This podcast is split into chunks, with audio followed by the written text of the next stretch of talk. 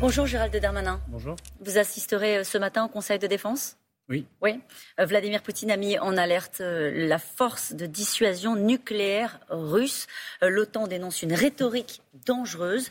Faut-il prendre ces menaces au sérieux? Il n'appartient pas de commenter ce genre de déclaration. Le Conseil de défense, d'ailleurs, autour du président de la République, dira quelle est la position officielle de la France. Mais ce qui est certain, c'est ce qui se passe aujourd'hui en Ukraine. Euh, évidemment est une tragédie et que nous devons tout faire, les Européens, la France qui préside l'Union européenne, pour euh, au mieux d'abord aider la paix, c'est ce que fait le président de la République euh, chaque heure, j'en suis témoin, mais aussi accompagner les populations, c'est ce qu'il m'a demandé de mm. faire en tant que ministre de l'Intérieur. Alors il vous appartient peut-être pas de commenter cette phrase de Vladimir Poutine, néanmoins vous êtes le ministre de l'Intérieur, des gens qui vous regardent ce matin et qui se disent quand on entend parler de menaces nucléaires à l'heure du petit déjeuner, on a besoin d'être rassuré. Mais ce qu'il faut surtout, c'est imaginer qu'il y a aujourd'hui une guerre de la communication autour du conflit ukrainien. On voit bien que tout ne se déroule pas euh, manifestement comme prévu pour les Russes, que le peuple ukrainien, que le gouvernement ukrainien est extrêmement courageux et que l'Union européenne prend des sanctions extrêmement fortes. Je crois, ça a été commenté en 50 ans d'Union euh, européenne, quasiment jamais nous avons constaté une telle sanction vis-à-vis d'un autre pays comme la Russie, une sanction économique, une sanction diplomatique qui ont touché au cœur la Russie. Et je veux aussi dire que notre travail, c'est d'accompagner la population ukrainienne. C'est ce qu'on a fait hier à, Bruxelles. On va en parler dans un instant. Euh, vous disiez à l'instant, et vous avez raison, c'est vrai que c'est des sanctions jamais vues euh, de la part de l'Europe, qui va même acheter des armes pour aller aider euh, l'armée ukrainienne, avec des sanctions économiques à l'endroit de la Russie. Le rapport de force la surenchère, pourrait même dire certains, c'est la seule option désormais qui est posée aux Européens vis-à-vis de Vladimir Poutine, vis-à-vis de la Russie. Mais je crois que la position de l'Union européenne, et singulièrement de la France qui préside l'Union européenne aujourd'hui, est extrêmement équilibrée dans la tragédie que nous connaissons, c'est-à-dire ne pas engager l'Europe, ne pas engager la France, ne pas engager les armées euh, qui ont l'arme nucléaire de rentrer dans un conflit avec la Russie. Je crois que d'ailleurs ce conflit n'est souhaité par personne, mais de ne pas laisser tomber évidemment l'Ukraine. Euh, ne pas laisser tomber l'Ukraine en prenant des sanctions économiques extrêmement fortes. Ce que nous faisons, c'est que nous sortons la Russie du système économique et financier mondial. Il y aura des conséquences extrêmement forte pour la Russie, qui a déjà un PIB qui est celui de l'Italie, alors qu'elle a deux fois plus de population, grosso modo, que, l'Italie. Quand nous prenons des, dispositions diplomatiques pour empêcher euh, la facilitation euh, de la venue des diplomates, des hommes euh, politiques, nous avons mis dans les fichiers de police, par exemple, de l'Union européenne, que tous ceux qui avaient voté la guerre en Ukraine ne peuvent plus accéder au territoire européen, ne peuvent plus accéder à leurs biens. Aujourd'hui, avec euh, Bruno Le Maire et Olivier Dussopt, le ministère de l'Intérieur fait la liste des biens pour pouvoir éventuellement prendre des sanctions. Et ceux qui euh, sont sur le territoire français, d'ores et déjà, seront, euh, ceux qui sont, expulsés Alors, l'intérêt de notre politique à la demande du président de la République, c'est de pouvoir s'en prendre aux dirigeants russes à ceux qui sont responsables économiques, diplomatiques, politiques, et pas à la population russe. Voilà, les, étudiants russes, évidemment, euh, n'ont pas à payer ce que fait leur président en Ukraine. Mais les oligarques russes qui sont sur le territoire français pour passer leurs vacances en revanche, ce qui est certain, c'est que nous regarderons, et nous sommes en train de regarder la liste exacte des personnes qui ne doivent plus rester sur le territoire national et qui ne doivent plus avoir, qui ne doivent plus jouir de leurs biens sur le territoire national, en France métropolitaine comme en Outre-mer. C'est parfaitement clair. Donc ça veut dire que ceux qui sont sur le territoire français et qui n'ont pas vocation à y rester seront Aujourd'hui, mais aujourd'hui, le Conseil des chefs d'État a déjà pris euh, une décision le 24 euh, février qui consiste à, à suspendre l'accord de facilitation entre la France et la Russie, entre l'Union européenne et la Russie. Donc on a déjà mis fin à un certain nombre d'accès au territoire national. Alors une urgence chasse l'autre dans cette euh, période. Euh, près de 400 000 personnes ont déjà fui l'Ukraine. On parle de 7 millions d'Ukrainiens d'ores et déjà déplacés. Comment euh, l'Europe peut aider ces réfugiés? Comment se prépare-t-elle à accueillir ces réfugiés? Alors les Nations Unies évoquent jusqu'à 12 millions de personnes déplacées à l'intérieur de l'Ukraine et puis en Union européenne, notamment Pologne, République tchèque, Slovaquie, Hongrie, mais aussi en Moldavie, que nous devons absolument aider. Aujourd'hui, nous avons déjà à peu près 400 000 personnes qui ont fui l'Ukraine et qui sont euh, en Pologne euh, et dans les pays euh, limitrophes. Alors, nous avons déjà envoyé, nous, la France, 33 tonnes de matériel. D'abord pour la Pologne et 33 tonnes de matériel en Moldavie. Nous envoyons. c'est quoi ce matériel? Bah, Ce sont des tentes, ce sont des médicaments, c'est, de la nourriture. c'est évidemment ce qui aide tous les jours les personnes à être accueillies dans les meilleures conditions, conformément aux images que vous avez vues. Et on salue le gouvernement polonais et tous les gouvernements qui aident à l'accueil de ces réfugiés. Des moyens qui sont déjà arrivés? Exactement, que nous avons déjà envoyés. Et puis là, euh, aujourd'hui, deux avions vont partir évidemment de la sécurité civile française à la demande du président de la République, remplis de médicaments, et qui vont atterrir en Pologne dans les prochaines heures pour aider notamment par des médicaments, les, enfants, les femmes, les personnes les plus touchées euh, par les maladies et qui doivent fuir leur pays.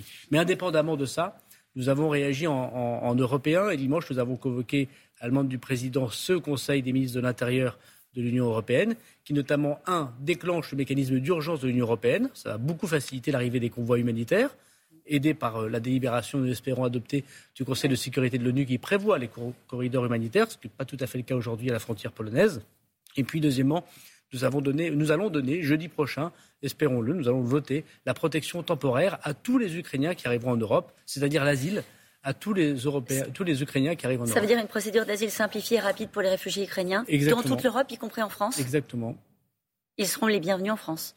Ah, bien sûr, ils sont bienvenus en France, même si on se doute que dans un premier temps, ils vont beaucoup aller dans les pays limitrophes et dans les pays où il y a une grosse communauté ukrainienne. Ce n'est pas tout à fait le cas en France évidemment, mais. Mais ce que vous nous dites ce matin, c'est qu'il y aura une solidarité européenne pour aider ces pays qui sont à la frontière euh, de l'Ukraine. Une solidarité économique, de matériel, humaine. On a déployé des personnes également, Frontex, et puis une solidarité d'asile.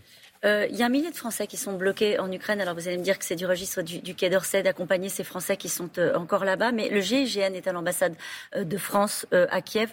Ont-ils aussi pour mission d'aller chercher, exfiltrer des ressortissants français qui seraient en difficulté?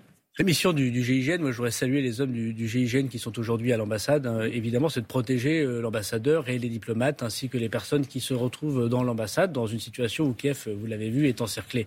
Voilà, donc euh, le Conseil de défense prendra un certain nombre de décisions. Ce qui est sûr, c'est que nous sommes tous les jours avec le Quai d'Orsay en lien avec les Français qui sont en Ukraine. Quelques-uns ont pu partir euh, d'Ukraine pour aller vers la Pologne. Je rappelle qu'il y a des embouteillages monstres, comme vous le savez, qu'il y a des bombardements et qu'il y a parfois des dizaines d'heures. Il y a eu jusqu'à 60 heures d'attente entre la frontière polonaise et la frontière ukrainienne. Et que notre travail à nous, c'est de faire ces corridors humanitaires.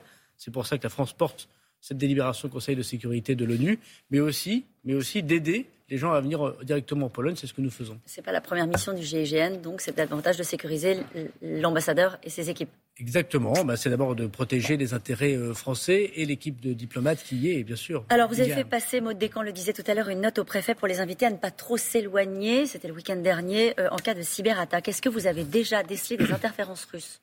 Il y a des attaques, évidemment, mais nous les repoussons. Il y a des attaques indépendamment du conflit avec l'Ukraine, bien sûr, mais nous les repoussons. Ils sont renforcés ces derniers jours?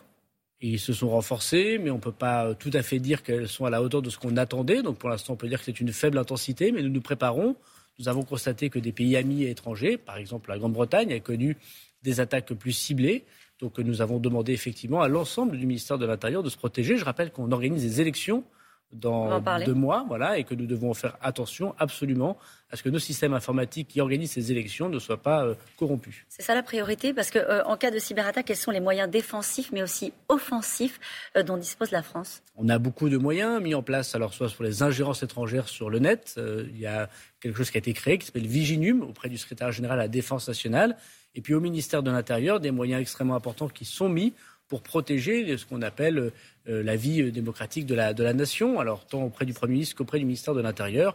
Donc nous avons les moyens de repousser ces cyberattaques. ce que je comprends, ce qui vous inquiète davantage dans la période où nous sommes, c'est des ingérences sur les élections, pas forcément des attaques cyber ciblées sur des sites stratégiques, des entreprises stratégiques. Les deux, mon général. Euh, il y a à la fois ce que nous devons faire pour empêcher les attaques offensives, les cyberattaques pour empêcher de faire fonctionner ici un hôpital, là une préfecture, ici la liste électorale de telle commune, hein, qui va faire naître demain les procurations qui nous permettront, par exemple, de, travailler, ou le système qui permettra de communiquer les résultats, par exemple, à la presse le soir, euh, évidemment, de ces résultats, ou qui pourra les interchanger. Donc là, nous mettons beaucoup de moyens et nous protégeons au maximum euh, nos, nos, nos, moyens qui ont été renforcés depuis. Exactement. Et hier, on a demandé à la Commission européenne de nous donner davantage de moyens, puisqu'elle a les possibilités de le faire et ce qu'elle va déclencher à partir d'aujourd'hui? C'est valable pour la France, mais il y a aussi des élections en Hongrie. Il y a aussi des élections à Malte. Nous ne sommes pas les seuls à voter dans les semaines qui viennent. Et puis il y a aussi, vous avez raison, des ingérences étrangères sur les réseaux sociaux, euh, dans la vie euh, démocratique. Et c'est pour ça que la décision prise par la Commission de mettre fin à la diffusion de RT et Sputnik est une excellente décision. Elle sera appliquée quand en France? Euh, Le plus rapidement possible, dès que la Commission européenne nous donnera les moyens juridiques de le faire. Vous le rappelez, vous êtes aussi le ministre en charge des élections. le déclenchement de ce conflit gêne-t-il le bon déroulement de cette campagne présidentielle? Alors si c'est un bon déroulement euh, physique au sens matériel du terme, non, tout est organisé. L'organisation d'une campagne démocratique avec un vrai débat. En tout cas, du point de vue d'organisation matérielle de la campagne, euh, rien n'est gêné par cela, à commencer parce que le ministère de l'Intérieur fait son travail de protection. En revanche, il y a le débat politique, démocratique, évidemment. Je crois qu'on a jusqu'à la fin de semaine pour connaître les, candidats. Ensuite viendra normalement le temps d'une campagne qui, bien sûr, est bousculée euh, par cet événement incroyable au sens littéral du terme, puisque nous devons, et je crois que les Français sont derrière un président de la République. Qui devrait être candidat d'ici à la fin de la semaine ben, Ce sera à lui de choisir. En tout cas, aujourd'hui, il est au charbon, comme on dit dans le Nord. Il est à son travail. Et tout le week-end, nous avons travaillé avec lui. Et je peux vous dire qu'il ne laisse pas une minute de temps. Gérald Darmanin pourra-t-il faire campagne? On verra bien ce qui se passera en fin de semaine. Le président de la République choisira son, son timing, comme on dit en mauvais français. Ce qui est sûr, c'est que le travail du président de la République, c'est d'être président et il le fait très bien. Merci beaucoup, Gérald Darmanin, d'avoir été mon invité ce matin.